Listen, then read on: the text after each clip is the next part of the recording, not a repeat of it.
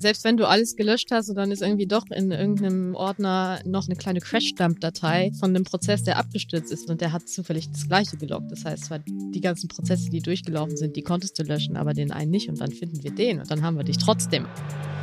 ITCS Pizza Time Podcast. Cheesy questions and juicy answers for the tech community. Hi und herzlich willkommen zum ITCS Pizza Time Tech Podcast. Wir sind hier mit Dominique Valentini oder wie wir sie alle lieber nennen, Niki. Sie ist Digital Forensics und Incident Response Consultant bei EY, wenn das nicht mein Titel ist. Und wie sich im Vorgespräch herausgestellt hat, ist sie sehr, sehr, sehr cool und sehr nett. Aber bevor ich dich hier weiter vorstelle, erzähl doch einfach mal ein bisschen was über dich und stell dich selbst vor. Sehr gerne. Hi, ich bin Niki und ich bin 33, komme aus Luxemburg ursprünglich und wohne aber jetzt seit zehn Jahren in Berlin. Und das kam so, dass ich nach dem Abi, was ich in Luxemburg gemacht habe, erst mal ins Ausland wollte, um da zu studieren und bin dann irgendwie in Berlin gelandet, habe da Mathe studiert, einen Bachelor und einen Master abgeschlossen und danach bin ich direkt bei EY eingestiegen und eben da in wie du gerade sagtest, Digital Forensics und Incident Response, abgekürzt D4, habe da angefangen und bin da auch immer noch. Sehr cool. Nur mal so persönliches Interesse. Ja. Ist das Abi in Luxemburg vergleichbar zu Abi bei uns? Also ist es, heißt es auch Abitur? Weil meistens ist es ja überall anders. Ich glaube, in Österreich ist es Matura oder so. Nee, ähm, also ja, äh, inwiefern das jetzt das gleiche ist, weiß ich nicht. Bei uns heißt es Premiere. Oh. Das heißt nochmal anders als bei den Franzosen, die ja da Bac sagen. Mhm. Baccalaureat. Baccalaureat. Äh, genau, ich, ja. genau. Und bei uns ist das Premiere. Und wie in Frankreich zählt man bei uns hoch erstmal. Also von in der Grundschule gehst du von der ersten bis zur sechsten Klasse und dann gehst du ins Gymnasium und dann zählst du von der siebten wieder runter zur eins. Also dann geht es ah. wieder von Septième, Sixième, Cinquième und so weiter bis zur Premiere. Und wenn du Premiere hast, hast du das Abi. Ah, okay. Das heißt quasi so das Finale, so, so wie die Premier League in. So ungefähr. so das Finale. Okay, sehr cool. Die wichtigste Frage unseres Podcasts kommt jetzt natürlich, die darf nie fehlen. Und das ist, was ist denn deine Lieblingspizza? Fungi. Das ist sehr einfach. Ich liebe Pizza Fungi. Manchmal noch in Kombination mit, äh, weiß nicht, werfe ich da noch Zwiebeln drauf oder Mais oder so, aber die Pilze müssen bei mir auf die Pizza. Hauptsache Pilze. Hauptsache Pilze. Frische Champignons wahrscheinlich am liebsten. Ja, oder? bitte. ich, ich, ich, ich, wusste es, ich wusste es doch. Bevor wir gleich so mit dem sehr spannenden, heute, spannenden heutigen Thema einsteigen, will ich aber noch mal ein bisschen mehr über dich erfahren. Weil man trifft ja nicht unbedingt alltäglich eine IT-Forensikerin. Wie bist du eigentlich zu EY gekommen und warum ist es dann die IT-Forensik geworden? Weil das ist ja jetzt auch nicht so der alltägliche IT-Job, den man so kennt. Beziehungsweise, was hast du davor gemacht? Du hast ja gerade schon gesagt, Mathe studiert. Und was hat dich dann zu deiner aktuellen Position gebracht? Das war tatsächlich gar nicht so straightforward. Also ich habe, als ich in den letzten Zügen des Masters war, habe ich mich natürlich damit auseinandergesetzt, was ich jetzt machen möchte. Und das ich wusste nie, was ich machen möchte. Ich wusste nur immer, was ich nicht machen möchte. Ich wusste, dass ich nicht ins Finanzwesen möchte. Ich wollte nicht in die Versicherung. Und das schränkt es dann doch schon irgendwie, also alles, was man jetzt mit Mathe verbindet, klassischerweise, war für mich keine Option. Ich habe noch ein bisschen drüber nachgedacht, ob ich eine Promotion anschließe, weil ich das Fach einfach echt cool fand. Habe noch direkt nach dem Studium, das habe ich in 2018 im Februar abgeschlossen, habe ich noch mit meinem Prof zusammen ein Paper veröffentlicht und aber dann gedacht, nee, ich möchte nicht promovieren. Einerseits glaube ich, habe ich nicht das Können dafür und andererseits ist es einfach nur, wenn wir ehrlich sind, ein Herauszögern dieser Entscheidung, was ich denn machen möchte, wo, wo ich arbeiten will.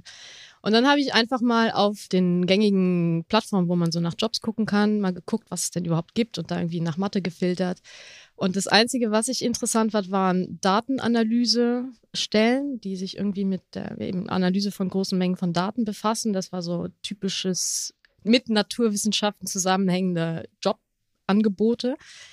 Und habe dann bei EY die forensische Datenanalyse gefunden. Und warum ich EY interessant fand, war, weil ich zwei Freundinnen hatte aus dem Studium, die beide bei EY angefangen haben. Das heißt, ich habe tatsächlich auch so ein bisschen geguckt, was hat denn EY zu bieten? Was machen die denn? Und fand eben diese forensische Datenanalyse und fand das irgendwie super spannend. Also so Forensik kennt man aus dem Krimis und irgendwie Kriminalität aufklären, voll cool mit Datenanalyse. Das klingt interessant. Da habe ich mich da beworben und das war auch die einzige Bewerbung, die ich rausgehauen habe erstmal, weil ich die, also ich wollte die Stelle tatsächlich einfach unbedingt haben. Habe dann einen Anruf bekommen von meinem Chef, meinem jetzigen Chef, der meinte, die Datenanalysten suchen gerade nicht, aber sein Bereich würde suchen und das ist Digitalforensik und Incident Response. Hat mir erklärt, was die denn so machen. Und dann dachte ich, ja, das ist ja noch viel spannender. Also das klingt ja mega cool. Und ich bin da aber ein bisschen unsicher gewesen, weil ich da nicht das Profil für habe. Das sind eher mhm. klassischerweise wirklich Informatiker, IT-Security, Digitalforensik gibt es auch als Studiengang. Solche Leute, solche Profile. War dann eher überrascht, dass er mir das angeboten hat, aber extrem hooked direkt vom Anfang ja. an. Und dann hat er mich eingeladen. Also er hat mir das vorgestellt, meinte, ob das denn was sei. Und wenn ja, können wir ein Vorstellungsgespräch machen. Habe ich gemacht, habe da angefangen, habe es nie bereut. So, das war mein, es tut mir leid, das war jetzt sehr lang, aber das war nein, so nein, der, nein, der Weg dahin. Nee, aber es ist auch super cool. Es ist ja auch meistens irgendwie die Wege, die man vielleicht nicht erwartet oder die Dinge, die man ja. nicht erwartet, die man vielleicht am besten findet oder die, die sich als die beste Entscheidung am Ende herausstellen. Und hast du für das Thema schon immer gebrannt, also vielleicht auch gerade Forensik oder war das was, was sich dann am Ende mit der Zeit ergeben hat und herauskristallisiert hat? Das ist eine sehr, sehr interessante Frage, weil meine Tante hat dann irgendwann später gelacht und meinte, ich habe dir immer gesagt, du sollst Kriminalistik studieren, das passt zu dir. Aber um auf die Frage zurückzukommen, also jein, würde ich sagen, ist die Antwort. Also ich habe mich immer für IT interessiert. Ich hatte immer ein starkes Computerinteresse, war auch früher immer auf LAN-Partys zu finden, mhm. im Computerclub und so. Aber noch mehr als Computer haben mich Naturwissenschaften interessiert. Also ich war immer begeistert für Physik, Chemie, Biologie. Das war so mein eigentlicher Fokus. Dann habe ich auch eben nicht Mathe-Info-LK gemacht, sondern Biochemie und dann das Mathe-Studium ausgewählt und da auch wieder den Fokus gelegt im Bachelor auf Physik und im Master auf Biologie. Das heißt, ich habe mich zunehmend von dieser ganzen Computer-Thematik entfernt. Das Einzige, IT-nahe, was ich gemacht habe, war im Studium im Programmieren. Mhm. in Mathe ist sehr viel mit ja, Implementierung von irgendwelchen Algorithmen. Habe dann auch die Masterarbeit größtenteils in Python geschrieben, um da irgendwas auszuwerten. Das heißt, so ein bisschen IT-nah war es schon dann noch, aber nicht so wirklich klassisch. Also es ist so ein Nein. Hat mich schon interessiert, aber war nicht immer der Fokus. Es ist dann quasi mit der Zeit immer mehr geworden und du hast mit der Zeit immer mehr genau. quasi Gefühl dafür bekommen auch. EY ist den allermeisten wahrscheinlich eher so als Wirtschaftsprüfungs- mhm. oder allgemein als Beratungsunternehmen bekannt. Und ja. man denkt wahrscheinlich jetzt nicht als erstes an IT-Forensik, wenn man EY hört. Und du hast ja schon gesagt, dass EY für dich interessant war generell schon, weil du mhm. jemanden kanntest oder Leute kanntest, die ja. bei EY angefangen haben. Was waren für dich denn so konkret die Gründe, weswegen du zu EY gegangen bist und weswegen du vielleicht jetzt auch bei EY geblieben bist, schon seit ja. vier Jahren? Ja, das ist, das ist eine leichtere Frage. Wie du gesagt hast, aufmerksam geworden bin ich nur darüber, dass ich eben Leute kannte, die für EY gearbeitet mhm. haben und sehr, sehr begeistert waren davon. Die beiden Freundinnen sind tatsächlich auch immer noch da. Also wir sind alle drei, haben wir da angefangen vor mindestens viereinhalb. Die eine ist da jetzt, glaube ich, seit sechs, sieben Jahren. Und wir sind eben alle noch da, was ich finde, ja, schon mal ein bisschen für sich spricht. Und im ganz großen Bilde ist das, was mich da hält. Also den Job finde ich ja woanders auch, mhm. aber ich bin hängen geblieben wegen der Menschen, die da sind. Und das klingt jetzt wahnsinnig pathetisch, aber es ist wirklich so. Ich habe einen unfassbar, unfassbar inspirierenden Chef. Das ist eben jener, der mich damals angerufen hat. Und die Form von Führung und wie mich das inspiriert und eben das Vorleben eines Weges, den ich selber so auch einschlagen würde oder möchte, das gibt mir sehr viel. Vor allem, wenn man, also in meinem Freundeskreis höre ich halt super oft, dass der Job super cool ist, aber irgendwie und das Team auch, aber da sitzt irgendwie so ein Chef, der irgendwie keine Wertschätzung zeigt oder den Leuten im Weg steht oder irgendwie gerne, was weiß ich, so. Also das ist so ein Kritikpunkt, den ich relativ häufig höre in meinem Umkreis. Und dann weiß ich zunehmend zu schätzen, wie schön es ist, wenn es eben passt und mhm. wenn du da Personen hast über dir, die dich fördern, die dich fordern, die an dich glauben, die dich wertschätzen.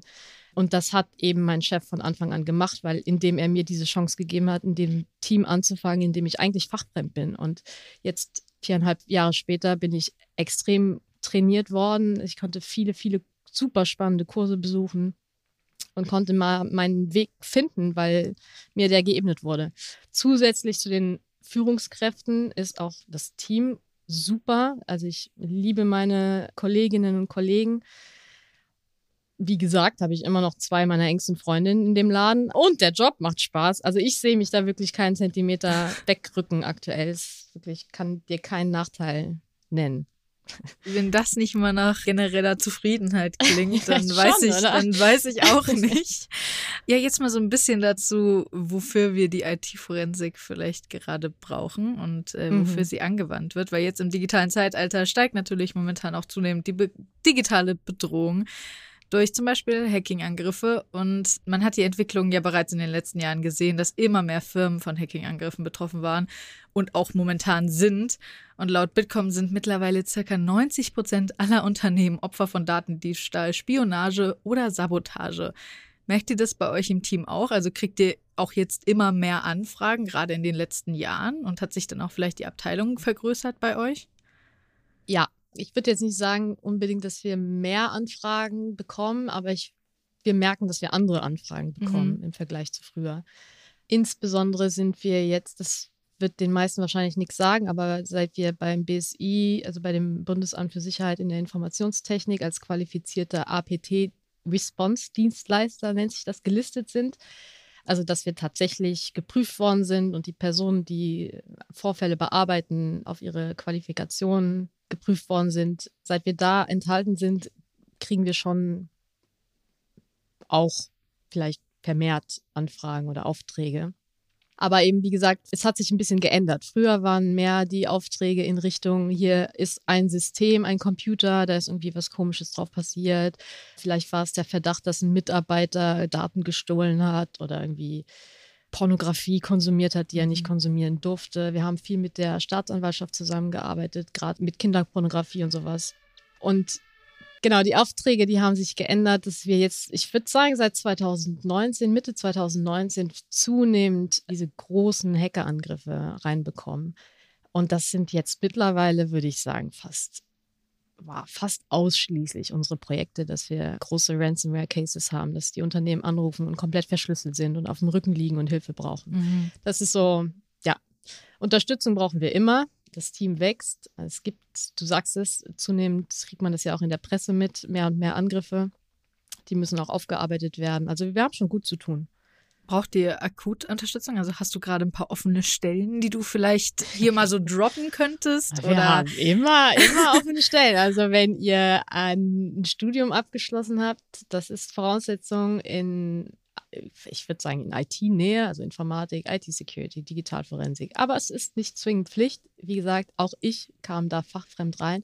Ich würde meinen, einfach ein gesundes Interesse an der Thematik und Motivation zu arbeiten an, in dem Bereich. Wenn ihr das vorweist und Bock habt, Hackerangriffe aufzuklären, dann meldet euch. Wir haben ausgeschriebene Stellen auf unserer Karriereseite. Ihr könnt auch mich direkt anschreiben über LinkedIn oder so. Die Links findet ihr bestimmt bei uns hier alle in der Beschreibung. Bestimmt, irgendwo sind die bestimmt. ja, ja, ja. Ja, also ich meine, wenn ihr wahrscheinlich einfach Nikis Motivation habt, zum Beispiel im Vergleich, also als du ja angerufen wurdest und dir erzählt wurde, was ihr macht, also beziehungsweise was dein Chef damals gemacht hat, warst du ja Feuer und Flamme schon. Und ich glaube, wenn man einfach die Art an Motivation hat für den Beruf, ganz genau, dann ist man bei euch genau richtig. Ja, dann nochmal die Frage, wer ist bei euch generell in der Abteilung und in den Teams dabei? Also was sind so die einzelnen Fachbereiche? Bei UI haben wir die Forensik, so kürzen wir uns ab. Ausgeschrieben wäre das Forensic and Integrity Services. Mhm. Und in dieser Forensik, da ist unsere Digitalforensik und Incident Response ein Teil davon. In diesem Teilbereich, in dem ich eben auch arbeite, da haben wir die gerade eben genannten Profile im vorrangig. Mhm. Aber in der allgemeinen Forensik, da machen wir normale Investigations, wir kümmern uns um Compliance. Also das ist alles, was man quasi in Forensik so in der Wirtschaftskriminalität findet und aufklären kann, tummelt sich da. Und da haben wir sehr, sehr interessante Profile und eben sehr viele Studiengänge, die man so gar nicht erwarten würde, meine ich. Also wir haben natürlich die klassischen Juristen, Naturwissenschaftler, BWLer, ITler und sowas. Aber wir haben auch echt ein paar Nischen, wie zum Beispiel einen Islamwissenschaftler, wir haben Philosophen, wir haben Ethiker. Also es ist wirklich, also eigentlich ist egal, mit welchem Profil man kommt, irgendwie kriegt man das in der Forensik unter, weil es so vielfältig ist und dieses Wissen, was man erlernt hat, irgendwie einbringen kann. Also mir wäre kein Studium bekannt oder es fällt mir keins ein, bei dem ich jetzt sagen würde, nö, brauchen wir gar nicht. Wir haben irgendwo einen Tontechniker, glaube ich. Das ist wirklich Man Ja. braucht quasi Schwarmwissen einfach, um dann eben. Ja, schon. Also äh, je diverser das Team ist, desto Ja. irgendwie, desto weiter kommt man. Dann hat man doch vielleicht irgendwann mal was aufgeschnappt, was man dann aufbringen oder anbringen kann an gegebener Stelle. Was macht ihr denn speziell jetzt, du speziell als IT-Forensikerin? Wie sieht so dein Tag aus? Was machst du? Ich meine, wahrscheinlich sehr, sehr unterschiedlich. Gerade kommt natürlich stark auf den Fall an. Genau, aber wie sieht so ungefähr aus? Was machst du so? Die Digital Forensics und Incident Response hat ja diese zwei Teile im Namen. Das eine ist die Digitalforensik. Das ist, wie der Name schon sagt, Forensik von digitalen Medien, also digital-forensische Analysen von Rechnern, von Servern, von Handys, alles, was da in der digitalen Welt so, was es gibt. Und der zweite Teil ist die Incident Response. Und auch da wieder, wie der Name sagt, ein Incident, das ist ein Vorfall und die Response ist die Antwort auf den Vorfall. Und das beschreibt eben zurzeit sehr vorrangig diese großen Hackerangriffe, Ransomware-Angriffe.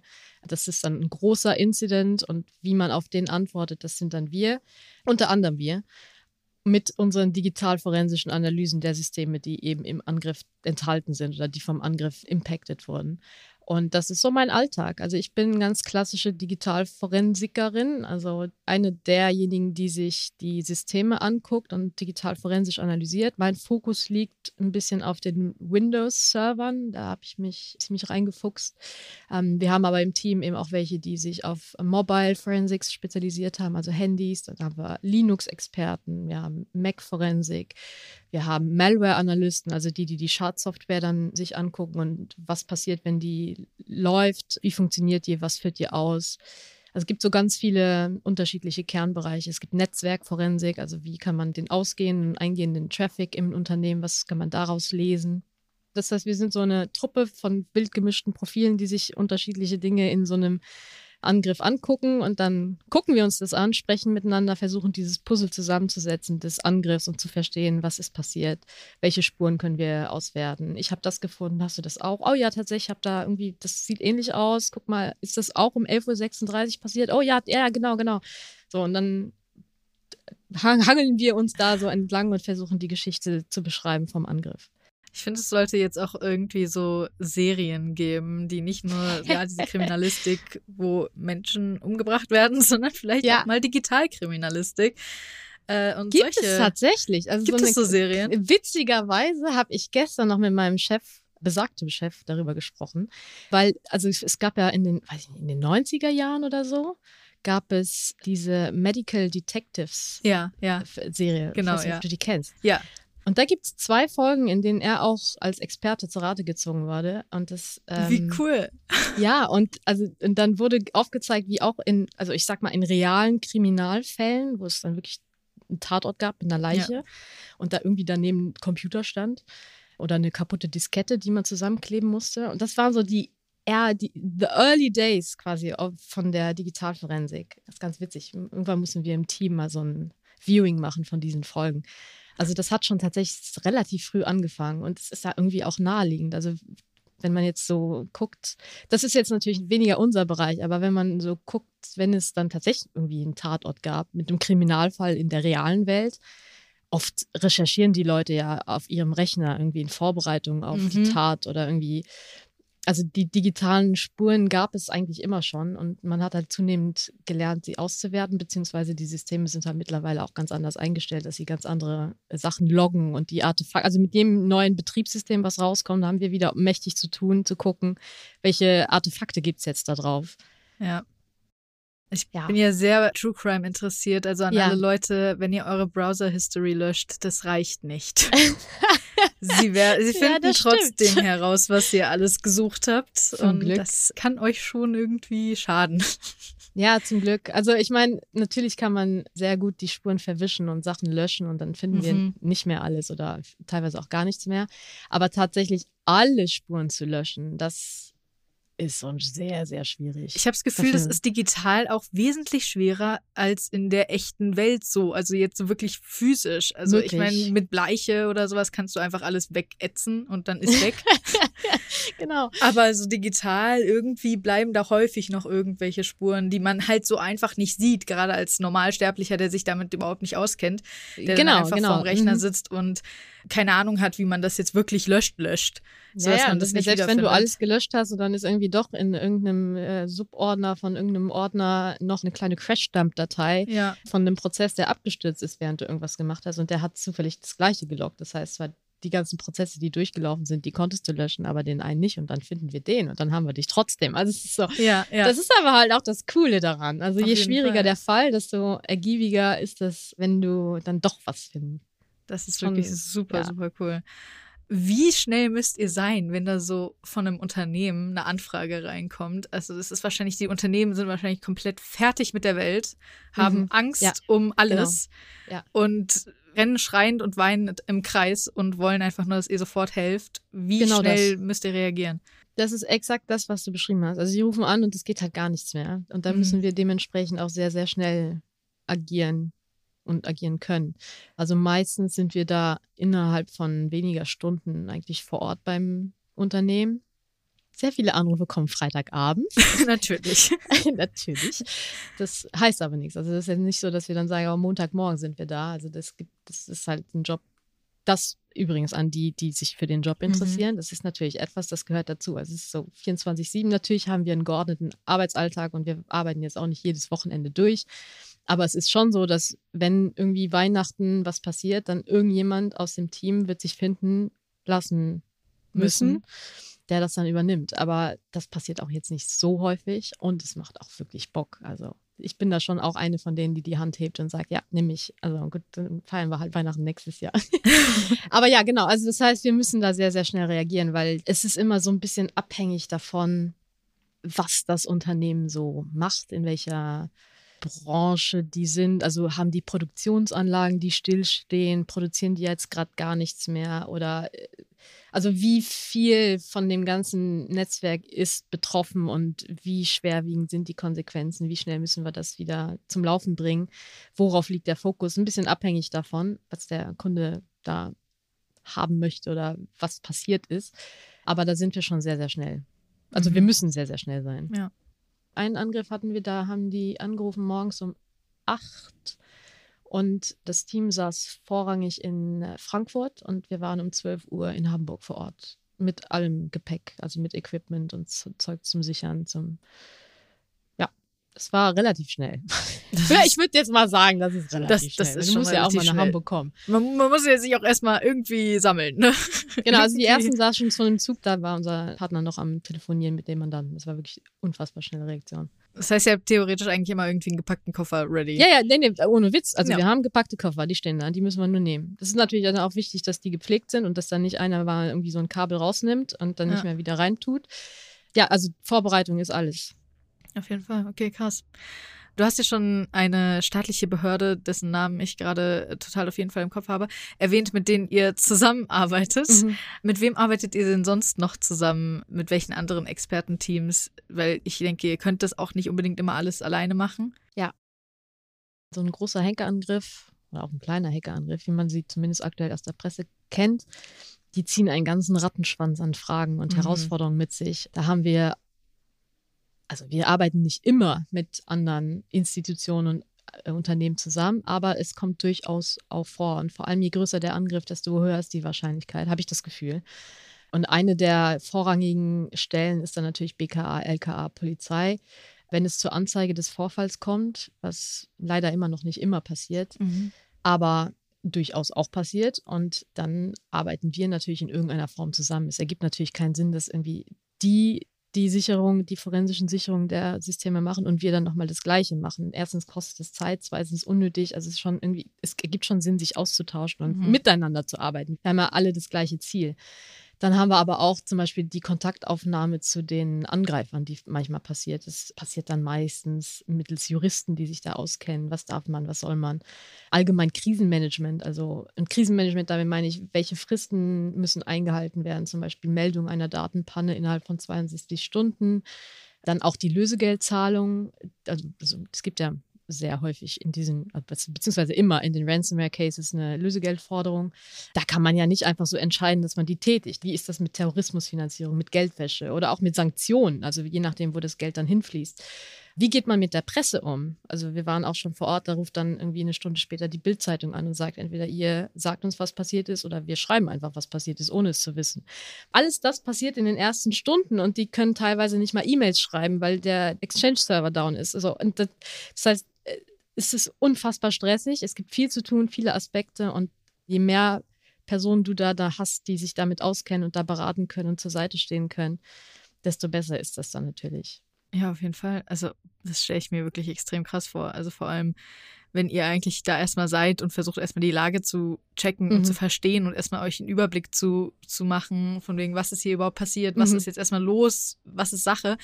Und ihr, von allen Seiten kriegt ihr irgendwie was an den Kopf geworfen, Genau. von wegen, hier, jetzt ist das und jetzt ist diese Sache und hier kriegen wir eine Antwort von euch, können wir was darüber schreiben? Und ihr denkt Ja, euch, und um dann kommen Gottes die Willen. Hacker und sagen, ja, wir wollen eine Antwort innerhalb von zwölf Stunden. Ja. Oder weniger, sechs.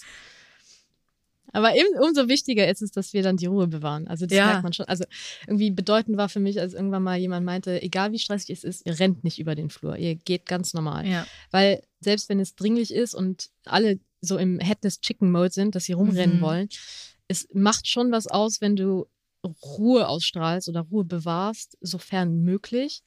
Und einen kühlen Kopf, dass du die Entscheidungen gut treffen kannst, dass du Sachen trotzdem bedenkst. Ne? Natürlich müssen wir schnell reagieren, aber trotzdem sollten wir die Entscheidung, die wir treffen, bedacht treffen. Und dafür ist es wichtig. Aber das lernt man auch mit der Zeit. Da hatte ich am Anfang mehr Schwierigkeiten mit mittlerweile. Also ich meine, wenn dein Leben nur daraus besteht, dann wird das halt auch so eine gewisse Routine. Und dann lässt sich das auch mh, ruhiger bleiben. Ich glaube auch gerade, wenn die ganze Gruppe irgendwie ruhig bleibt und alle ja, so das hilft gemeinsam. auch den anderen. Genau, das hilft den anderen. Und gerade wenn man irgendwie neu dabei ist oder sowas, Mhm. dann lernt man da vielleicht wahrscheinlich schnell irgendwie auch ruhig zu bleiben. Wenn man merkt, okay, Ja. alle anderen bleiben ruhig und wir schaffen es trotzdem, das zu lösen, Genau, dann genau. ist es okay. Dann Ja. müssen wir nicht schreien. ja, genau. Ja.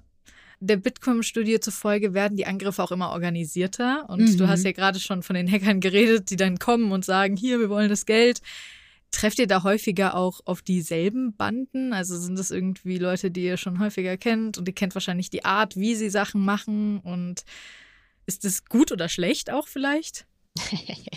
Ich würd, bewerten würde ich das nicht, aber die Leute selber, die dahinter stecken, die kennen, ne, zumindest ich kenne da keine.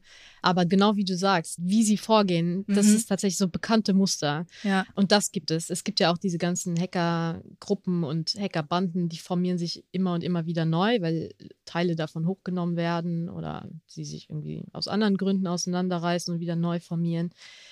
Aber man erkennt da durchaus alte Muster, auch wenn sich neue Gruppierungen bilden als alten aufgelösten oder aus unterschiedlichen Gruppen. Manchmal gehen aus irgendwie zwei unterschiedlichen Gruppen da wieder eine neue Gruppe hervor. Aber man sieht dann schon, dass sie die gleichen Tools nutzen, dass sie eine gleiche Herangehensweise haben. So das erkennt man, so eine Handschrift Mhm. von so einer Gruppe. Und mit ein bisschen Erfahrung denkt man dann auch hier und da bei der Systemanalyse, ah, Ah ja, okay, okay, okay. Oh, jetzt habe ich das gefunden. Es könnte ja sein, dass ich jetzt das finde. Ah ja, tatsächlich. Okay, okay, okay. Ich weiß, ich weiß. So, das gibt's schon. Also ja. hat es teilweise dann doch vielleicht auch einen Vorteil, wenn es die gleiche Bande ist, in dem Sinne, dass du vielleicht schneller in- an Punkte ja, ja. kommst, weil du Mhm. weißt, okay, das habe ich schon mal gesehen. Das ist nicht ganz neu. Ja. würde ich schon sagen, ja.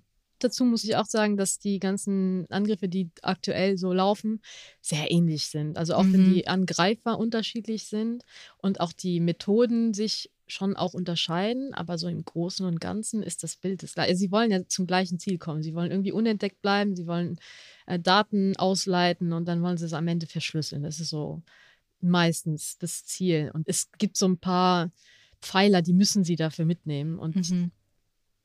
ja, das, deswegen es ähnelt sich schon ein Da bisschen. führen nicht alle Wege nach Rom, sondern es gibt nur so ein paar Wege, die dahin führen. ja, genau. Also es gibt schon heißt- viele Wege, aber sie führen schon alle irgendwie nach oben. Das stimmt. Ja. Genau. Äh, und so ein Angriff, der passiert ja nicht von heute auf morgen. Wie läuft Mhm. denn so ein Cyberangriff ab? Also welche wichtigen Phasen gibt es denn bei so einem Angriff? Also diese Angriffe, von denen ich jetzt vorrangig spreche, diese Ransomware-Angriffe, Ja. da gibt es zwei Ziele, die die verfolgen. Das eine ist die Verschlüsselung der Daten, dass die Unternehmen keinen Zugriff mehr auf ihre Daten haben. Und das andere ist das Ausleiten eben jener Daten, damit sie die später veröffentlichen können, beziehungsweise Mhm. damit drohen, äh, die zu veröffentlichen. Das sind jetzt nicht Phasen vom Angriff, aber das sind so die beiden Ziele vieler Angreifer aktuell. Und so einen Angriff kann man in Phasen unterteilen. Es gibt da ein Modell, das ist die Cyber Kill Chain. Da gibt es so sieben Phasen eines Angriffs, manchmal auch nur fünf Phasen eines Angriffs. Jedenfalls eine gewisse Anzahl von Phasen. Ich will jetzt da nicht zu tief reinsteigen, aber es gibt auch das Metro Attack Framework. Da gibt es dann nochmal ein paar mehr Phasen, aber die überschneiden sich auch.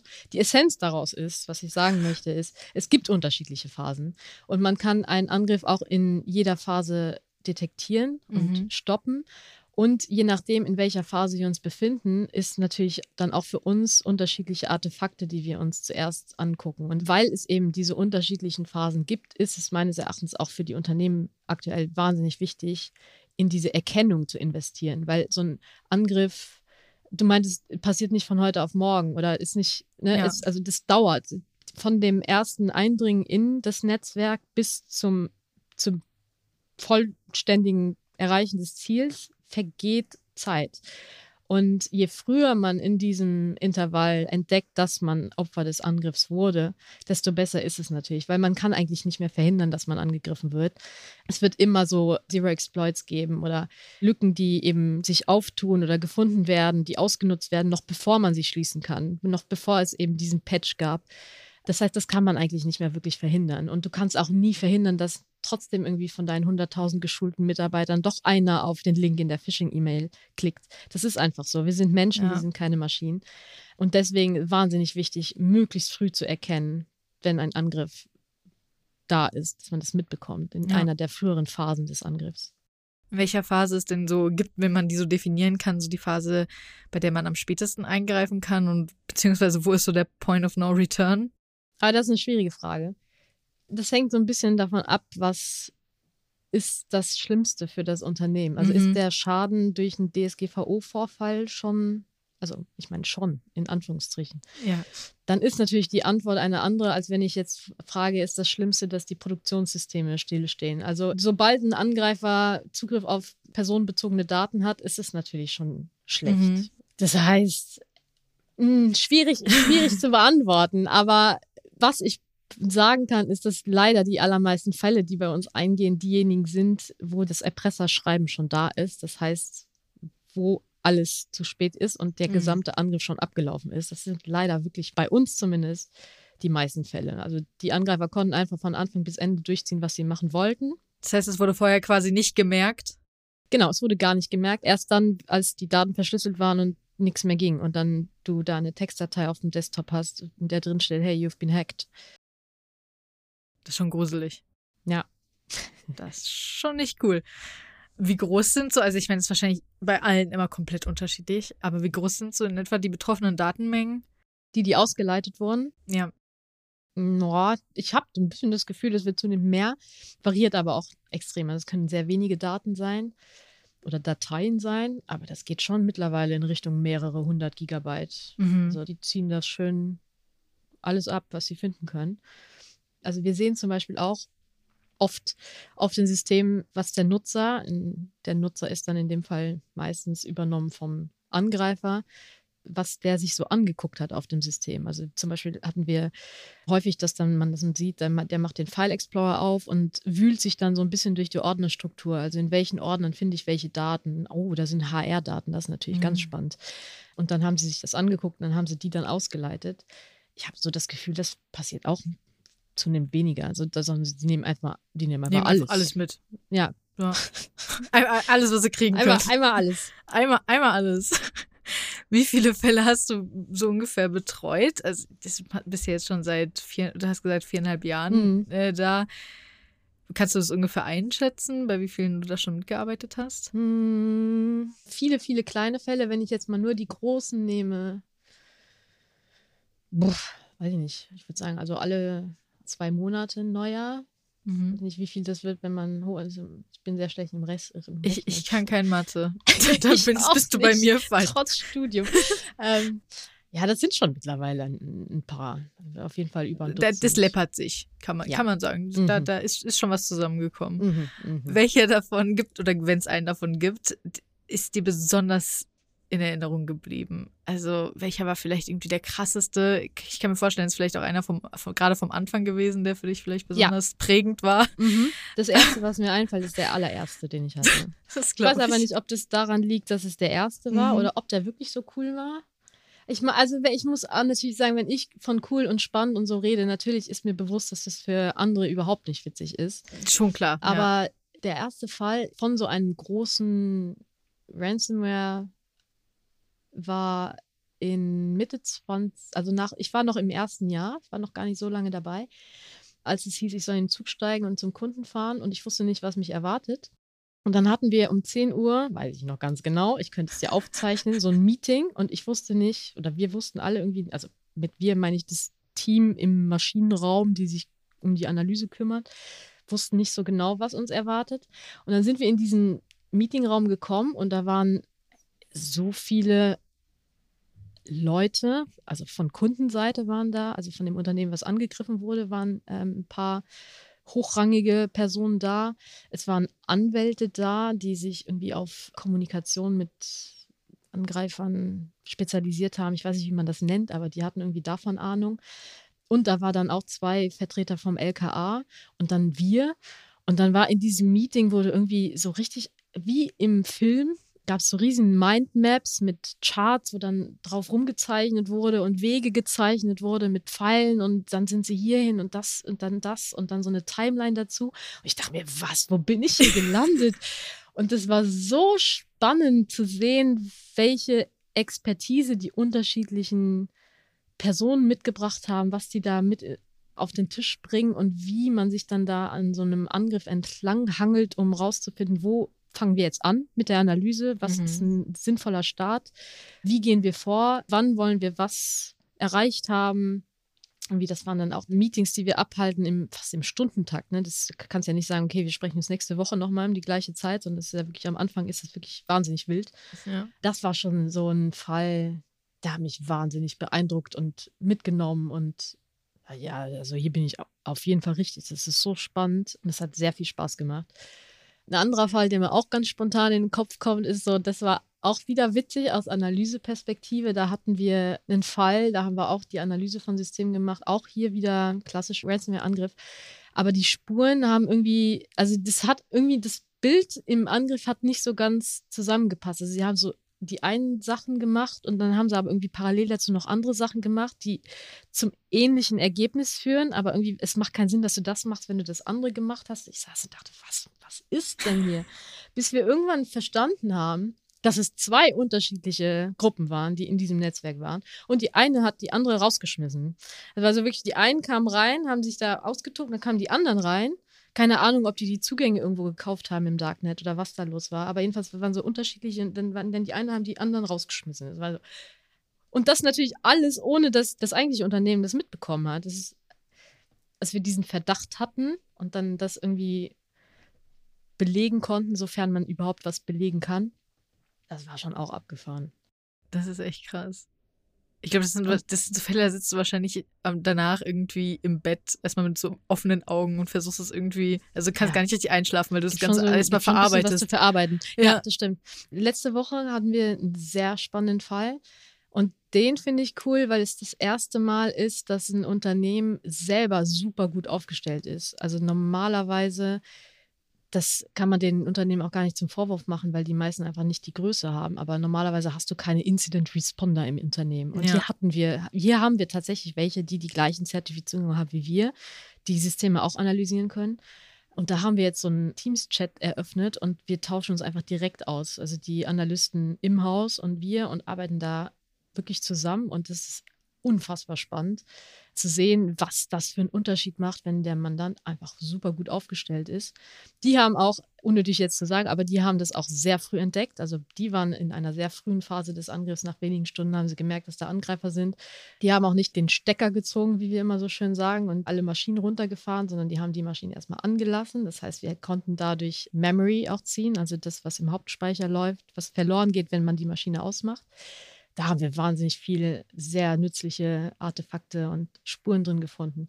Das ist auch so ein Fall. Ich glaube, der wird mir auch in Erinnerung bleiben, weil es einfach beeindruckend ist, dass das jetzt wahrscheinlich auch eine Richtung ist, die Unternehmen einschlagen, dass sie ein paar Personen im Unternehmen haben, die auch sowas aufarbeiten können. Ja, ich wollte gerade fragen, merkt ihr das Unternehmen vielleicht jetzt auch ein bisschen, weiß ich nicht, mehr Awareness bekommen für das Thema Ja, oder schon. ein bisschen, Doch, doch. Ja. bisschen mehr Leute vielleicht Mhm. auch haben oder ein bisschen mehr aufpassen auch generell? Ich kann mir vorstellen, dass das etwas ist, wo es sich jetzt hin entwickelt in der nahen Zukunft. Das, ähm, die Awareness ist jetzt eh schon da, glaube ich, weil man das einfach so viel und omnipräsent mitbekommt. Und ich kann mir sehr gut vorstellen, dass es jetzt so in diese Richtung geht. Vor allem je größer die Unternehmen sind, desto wahrscheinlicher, dass sie in ihrem SOC-Team, was sie sowieso schon haben, also die Teams, die sich mit der Security, also Mhm. mit der IT-Security befassen, dass da eben auch welche dabei sind, die immer mal wieder so ein System analysieren, einfach nur damit sie die Kenntnis darüber bewahren und das dann machen können, dass das schon in diese Richtung geht. Kann ich mir vorstellen. Das würde auch auf jeden Fall, erstens würden sie wahrscheinlich Geld sparen und zweitens willst du so einen großen Angriff halt einfach nicht haben und vor allem nicht Mhm. erst in so einem späten Moment, sondern willst Ja. es natürlich schon früh finden. Genau. Und ich meine, es hat, sich bei denen ja gelohnt am Ende, ne? Es wurde früh gefunden. Ja. Und sie haben nicht erst irgendwie diesen schönen, lieben Brief bekommen. genau. Auf diesen Brief wollte ich gerade auch noch zu sprechen kommen. Welche Währungen werden da denn eigentlich, also Zahlungsmittel werden da Mm. benutzt? Weil ich Äh, gehe mal davon aus, Kryptowährungen, welche? Genau. Ich würde sagen, vorrangig Bitcoin. Mhm. Ja. Und wie geht ihr damit um? Also wie, wie macht man das dann? Also du hast ja schon erzählt, dass ihr dann auch gerade von der Polizei und sowas da auch Hilfe kriegt. Wie ihr das macht, gebt ihr das komplett ab häufig oder regelt ihr das auch? Also zumindest ich gebe das ab. Das ist, ähm, das ist überhaupt kein nicht Thema. mein Aber Thema. genau das, genau, das ist ni- nicht mein Thema. Haben wir natürlich auch welche, die sich damit befassen, mit den ganzen mit Mhm. Kryptowährungen und so. Weil das ist natürlich auch eine Frage, wenn du als Ja. Unternehmen jetzt die Entscheidung triffst. Jetzt hast du beschlossen, dass du Lösegeld zahlen kannst und das ist abgesprochen mit, was weiß ich, Polizei. Ja, wie machst denn du das? Also Ja. hast du irgendwo ein Wallet liegen, wo du, weiß ich nicht, wie viele Bitcoin drauf geparkt hast? Wie kriegst du das Geld jetzt so schnell? Genau, das ist auch etwas, was viele nicht parat haben und sich da Hilfe holen müssen und diese Hilfe haben wir. Diese Hilfestellung habe ich aber auch schon von Seiten der Ermittlungsbehörden gesehen, dass die da unterstützen können, vor allem, dass es eben schnell geht, dass man diese Genehmigung schnell bekommt. Also ich kenne mich da jetzt wirklich nicht aus, es Ja. wird schwammiges Gewässer für mich, aber ja. Ja, man, ja. es wird teilweise bezahlt und man kriegt die Möglichkeit, es zu bezahlen. Und das ist Genau. meistens Bitcoin. Quasi. So Ja. würde ich das sagen. Ja.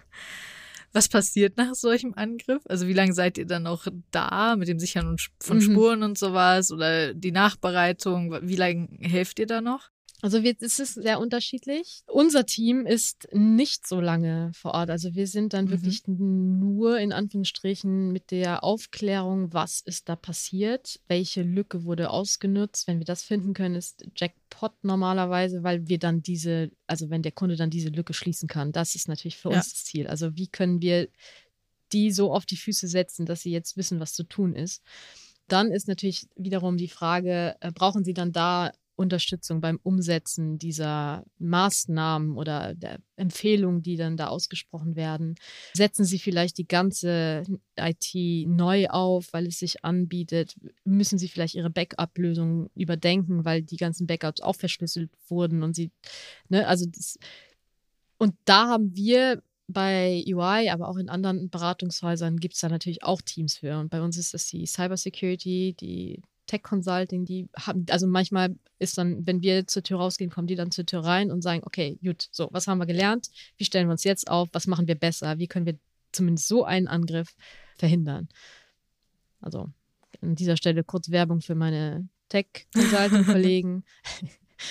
Ja, aber also eben das da ist gibt es bestimmt auch offene da Stellen. gibt es ganz sicher offene Stellen. Das ist auch ein super spannender Bereich. Also die haben natürlich dann auch die, die Pentester und sowas, also die Mhm. dann auch so simulierte Hackerangriffe fahren, um zu gucken, wo sind denn Schwachstellen vielleicht immer noch Ja. offen, die man schließen kann.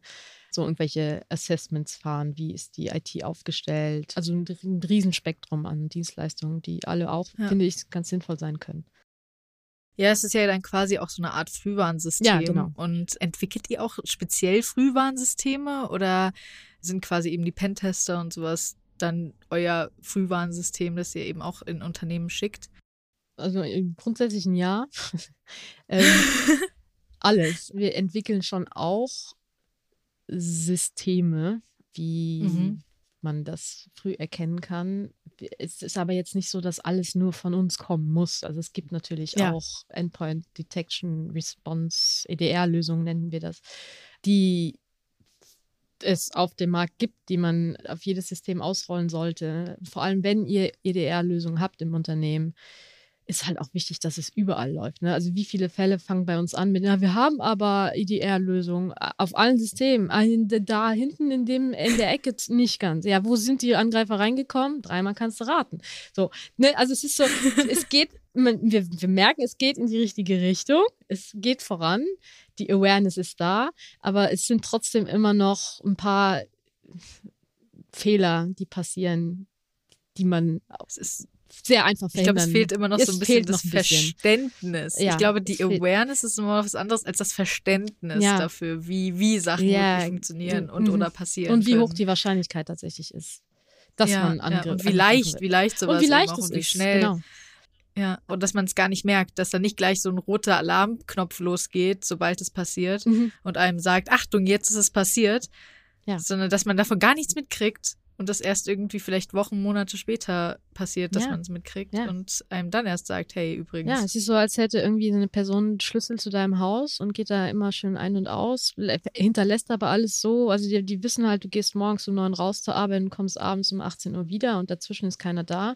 Du bist alleinstehend, du bist nicht zu Hause, niemand sonst kommt da rein und dann gehst du rein, guckst dich schön in aller Ruhe um, einen Monat lang, hinterlässt halt Spuren, die du nur siehst, wenn du wirklich drauf achtest. mit Schwarzlicht. Ja, so ungefähr, mit dem Schwarzlicht. Ja. Und dann ist es halt im übertragenen Sinne wichtig, dass du ein Schwarzlicht installiert, wo, du- wo du dann, einem, weiß nicht, alle, jeden Abend einmal das anknipst und guckst, ist da jetzt, oha, da ist ja ein Fußabdruck, der ist aber nicht von mir, ist ein großer Schuh.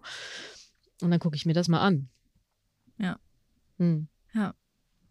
Ich finde, das ist eine schöne Metapher. Ja, Das ist gerade auch irgendwie so. Sollte man vielleicht so Leuten erklären, um das denen ein bisschen bildlicher darzustellen. Das finde ich jetzt auch so ein guter Abschluss für das generelle Arbeitsthema. Aber jetzt Mhm. kommen wir noch mal so ein bisschen zu dir. Außer du hast noch irgendwas, was du dazu abschließend sagen willst. Nö, ich glaube, das haben wir Wundervoll. viel gesagt. Ich denke auch. Was machst du denn eigentlich sonst so, wenn du abends nach Hause gehst? Machst du dein äh, Schwarzlicht an und guckst erstmal, genau. ob da ein großer Fußabdruck ist, der da nicht hingehört. Ich mache privat sehr viel kreatives Zeug. Also ich spiele Klavier, seit ich klein bin. Ich nähe und ich stricke und ich häkel und ich zeige, ich bastle unheimlich gern. Also so alles, was mit Handarbeit zu tun hat. Man findet mich irgendwie das ganze Jahr über schon in der Vorbereitung für Weihnachtsgeschenke, weil ich irgendwie wieder hier eine Mütze stricke und da irgendwie ein Body nähe für jemanden, der ein Kind erwartet und so. Darüber hinaus bin ich eine Backfee. Also ich backe sehr, sehr viel Kuchen, bringe auch so üblicherweise jede Woche, jede zweite Woche einen Kuchen mit ins Büro. Ja, also ich mache privat sehr viel, was nichts mit Rechner zu tun hat. Also Man braucht Gaming. Gaming ist so das Ja, eine Ja, naheliegende, ja, da bin ich schon das, mög, das mögen wir doch alle. Ja, das, genau. das brauchen wir doch alle. Richtig. Aber vielleicht hast du ja auch eine Switch. Das ist jetzt keine Switch-Werbung, aber Yep. das ist dann auch kein Rechner. Da kann man ja woanders Ja, sitzen. das stimmt. Das, Wobei das gilt ja. Ich, ja, richtig, aber ja, naja, egal. Meistens am Fernseher Ja, und dann nicht woanders sitzen. Ja, Genau. same. Aber du hast auch ein Bild im Hintergrund. Hast du das gemalt vielleicht zufällig? Nee, das habe ich nicht gemalt, aber das ist, also ich habe viele, beziehungsweise alle Bilder, die bei uns in der Wohnung hängen, sind von Personen gemalt, die ich kenne. Oder die jemand Das von einer cool. von uns kennt, weil ich das irgendwie schön finde, wenn du eine irgendeine Beziehung zu dem, zu dem Bild hast. Und dieses Ja. Bild, was du jetzt da siehst, das wurde gezeichnet von der Mutter von einem früheren Freund, die mir das geschenkt hat zum Abi. Ah, Ja, oh, sehr da stand sie da vor der Tür, super süß, hat geklingelt, stand da vor der Tür und meinte hier, weil sie hatte, das ist so eine Künstlerin, die privat, als, also auch Hobby, aus Hobby nur, viel gemalt hat und gezeichnet hat. Und sie hatte so ein Bild, das hing bei denen zu Hause, das fand ich super schön. Und das ist ähnlich gezeichnet. Es ist ein anderes Bild, aber sie meinte, weil du das so schön findest, habe ich dir das, Oh. das hier gemalt. Oh. Oh, das ist sehr Ja, schön. das deswegen. ist sehr schön. Ich finde einfach generell so selbstgemachte Sachen und Kunst und Handwerk Mhm. Ja. und so ist eigentlich eines der schönsten Geschenke, das man Leuten machen kann. Ja, ich auch. Also äh, ja, sehr schön, was du privat machst. Und hörst du denn auch, wir hatten da vorhin schon ein bisschen drüber gesprochen, ich weiß, dass Mhm. dein Freund sehr viele Podcasts hört. richtig. Hörst du denn auch Podcasts? Wenn ja, hast du eine Empfehlung? Ich würde jetzt gerne meinen Freund als Telefonjoker reinbitten. Er ist aber nicht da. Aber tatsächlich höre ich vorrangig Musik. Vielleicht hast du auch eine Musikempfehlung. Ja, Musikempfehlungen habe ich sehr viele. Also ich bin Kannst aber auch auch da wieder sehr nischig unterwegs und höre hör sehr nicht viel schlimm. Metal. Aktuell höre ich sehr viel Architects, weil ich da kürzlich auf einem Konzert war und das fand ich richtig gut. Das wiederum bezeichnet mein Freund als Lärm. Äh, aber wenn ich nicht wir. gut. Ich mag Metal auch Ach, sehr gerne. echt? Okay. Hast du eine Empfehlung? Eine Metal-Empfehlung? Eine Äh, Ich mag Baby Metal sehr gerne. Mhm. Also die Band. Ja. ja. Das Vielleicht sollen wir uns nochmal über Musik unterhalten, Rahmen. Aber wenn Äh, wir, äh, um, nochmal, also ich will trotzdem natürlich auf die Podcast-Frage antworten. Ja. Und wenn wir im Urlaub sind, mein Freund und ich, dann hören wir im Auto Podcasts. Und einer, der mir da sehr, sehr, sehr gut gefallen hat, ich glaube, den gibt es mittlerweile nicht mehr, aber das war der Sag mal du als Physiker. Da kommen wir wieder Mhm. zurück zu, mein, äh, zu meinem Interesse an Naturwissenschaften. Das fand ich super spannend, wie sich dann da Physiker darüber unterhalten, wie man physikalische Dinge in einfachen Worten erklärt. Und das ist ja so, so eine, also ich habe persönlich immer noch sehr viel Respekt vor Physik und den Dingen, die, also das ist auch der Grund, warum ich nicht Physik studiert habe, weil ich einfach dachte, dafür bin ich wirklich, also dafür bin ich zu dumm. Sonst hätte ich das gemacht. Glaube auch nicht, dass ich das geschafft hätte. Aber eben dann zu hören, wie sich zwei Menschen, die sich darin auskennen, darüber sprechen und es so erklären, dass man das auch versteht, das fand ich super cool. Also den Podcast mochte ich sehr, sehr, sehr gerne. Also eine Podcast-Empfehlung, das wird unser Podcast-Produzent auch sehr mögen, denn der studiert Physik Ach, echt? tatsächlich. Vielleicht kennt er den. Ja. Der schüttelt den Kopf und denkt sich, na, Anfänger. Nee, ich, ich, ich glaube, der wird das, der wird das wenn mögen. der, wenn du, lieber äh, Felix. Felix, wenn du das hörst und du hast eine Physik-Podcast-Empfehlung für mich, dann würde ich mich da sehr freuen. Oh, das, das wird, die wird er dir geben. Cool. Der hat bestimmt, der hat bestimmt was. äh, hast du sonst noch irgendetwas, was du unseren HörerInnen auf den Weg geben möchtest? Ähm, ja, ich würde sagen, ich engagiere mich viel bei Jugendlichen und jüngeren Personen dafür, dass, also eigentlich möchte ich ihnen Mut machen und Mut aussprechen und irgendwie auf die Schulter klopfen und sagen, hier, du machst das schon. Weil das, also ich will das jetzt hier nicht ins Detail verfolgen, aber das ist, glaube ich, etwas, was ich auch brauchte, in, durchweg in meinem Leben. Und es waren solche einzelnen Personen in meinem Leben, die nicht viel gemacht haben, außer an mich zu glauben. Und das hat echt wahnsinnig viel bei mir bewirkt. Also zum Beispiel war ich immer super schlecht in Mathe und hatte dann auf einmal einen Lehrer, der an mich geglaubt hat. Und dann auf einmal war ich Klassenbest und habe studiert. Oder eben jetzt mein Job, da einfach eine Person zu haben, die gesagt hat, ja, hast halt nicht IT studiert, aber ich glaube trotzdem, dass du das kannst. Und deswegen würde ich sagen, und das ist die Message, ähm, lasst euch von niemandem eure Grenzen erklären. Wenn jemand denkt, dass ihr für irgendwas ungeeignet seid oder dass ihr irgendwas nicht schafft, dass ein Studium nichts für euch ist oder dass ein Job nichts für euch ist oder dass ihr irgendwelche Voraussetzungen nicht erfüllt, dann sind das deren Grenzen und nicht eure. Also wenn ihr denkt, dass ihr etwas schaffen wollt, dann lasst euch davon nicht abbringen. Egal wie entfernt dieses Ziel scheint, bin echt der Meinung, dass man mit einer Portion Motivation und Ehrgeiz und eben auch jemanden, der einmal einem sagt, hier ist okay, ist okay, wie du bist, ist okay, dass du scheiterst. wie oft ich dachte, dass ich das Mathestudium abbrechen muss, weil ich das nicht schaffe. Und dann irgendwie trotzdem jemand kam und meinte, nee, komm, wir machen das jetzt. Das würde ich den HörerInnen gern auf den Weg mitgeben. Macht, zieht durch, beißt euch durch, macht das. Das ist ein wundervolles Schlusswort. Da kann ich gar nicht mehr viel zu sagen, ähm, außer dass ich das alles nur so unterschreibe. Und ich danke dir, Niki, dass du hier warst. Ich danke, danke dir. dir für diesen wundervollen Einblick in deinen Beruf super spannend, gerade als jemand, wie gesagt, der auch ein bisschen True Crime interessiert ist und dann natürlich mhm. beim Wort Forensik sofort aufhört äh, und sich denkt, uh, das ist aber cool. Ja. Ich kann mir gar nicht vorstellen, wie unglaublich spannend dein Alltag ist. Falls ihr daran Interesse habt und euch denkt, oh mein Gott, das will ich auch, dann guckt einfach mal in die Beschreibung. Da findet ihr bestimmt ziemlich sicher, hundertprozentig sicher, Felix, ich glaube an dich, alle Links, die ihr sucht, um euch zu bewerben. Und auch die Links zu Niki und die Links zu allem, was euer Herz begehrt. Ich glaube an euch und wir hören uns in der nächsten Folge. Bis dann. Tschüss. Ciao. ITCS, Pizza Time Podcast.